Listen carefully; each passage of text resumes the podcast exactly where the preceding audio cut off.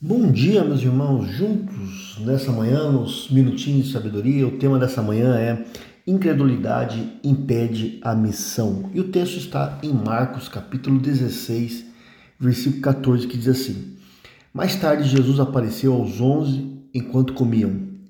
Censurou-lhes a incredulidade e a dureza do coração, porque não acreditaram nos que o tinham visto depois de ressurreto.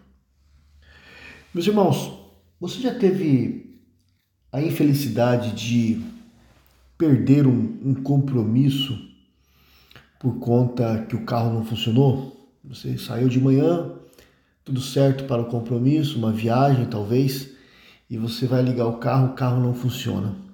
E aí então o seu compromisso tem que ser cancelado porque você está sem carro. Eu penso que é mais ou menos isso, o sentimento de Jesus aqui nesse texto. Jesus gastou anos com seus discípulos, preparando-os para a missão, e então passou pelo terri, passou pela terrível morte de cruz e pela maravilhosa ressurreição, que são essenciais para salvar a humanidade, e agora ele precisa dos seus discípulos. Ele precisa que, que fossem ao mundo e anunciassem o Evangelho. E só assim as pessoas poderiam crer e ser salvas, mas eles estavam iguais a esse carro pifado. E qual era o problema? A incredulidade, meus irmãos. Porque crentes incrédulos não vão à missão. A primeira tarefa de Jesus após a sua ressurreição foi a de tratar desse empecilho para a missão. E Jesus precisa de você, meu irmão. Jesus precisa de mim para a missão.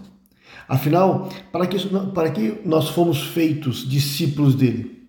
Para que serve um discípulo que não se dispõe para a tarefa de evangelizar, de ir aos, aos que ainda não creem? O que está impedindo você de ir? É a incredulidade?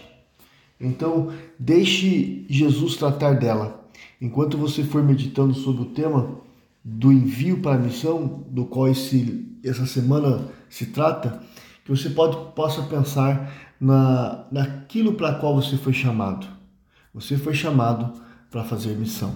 Que Deus nos abençoe. Oremos. Pai, obrigado, Senhor Deus, porque o Senhor é um Deus fiel, santo e poderoso. Eu creio, Deus, que o Senhor nos chamou para a missão que só o Senhor pode é, nos enviar. E queremos estar à disposição, Deus. É o que eu peço nessa manhã, em nome de Jesus. Amém.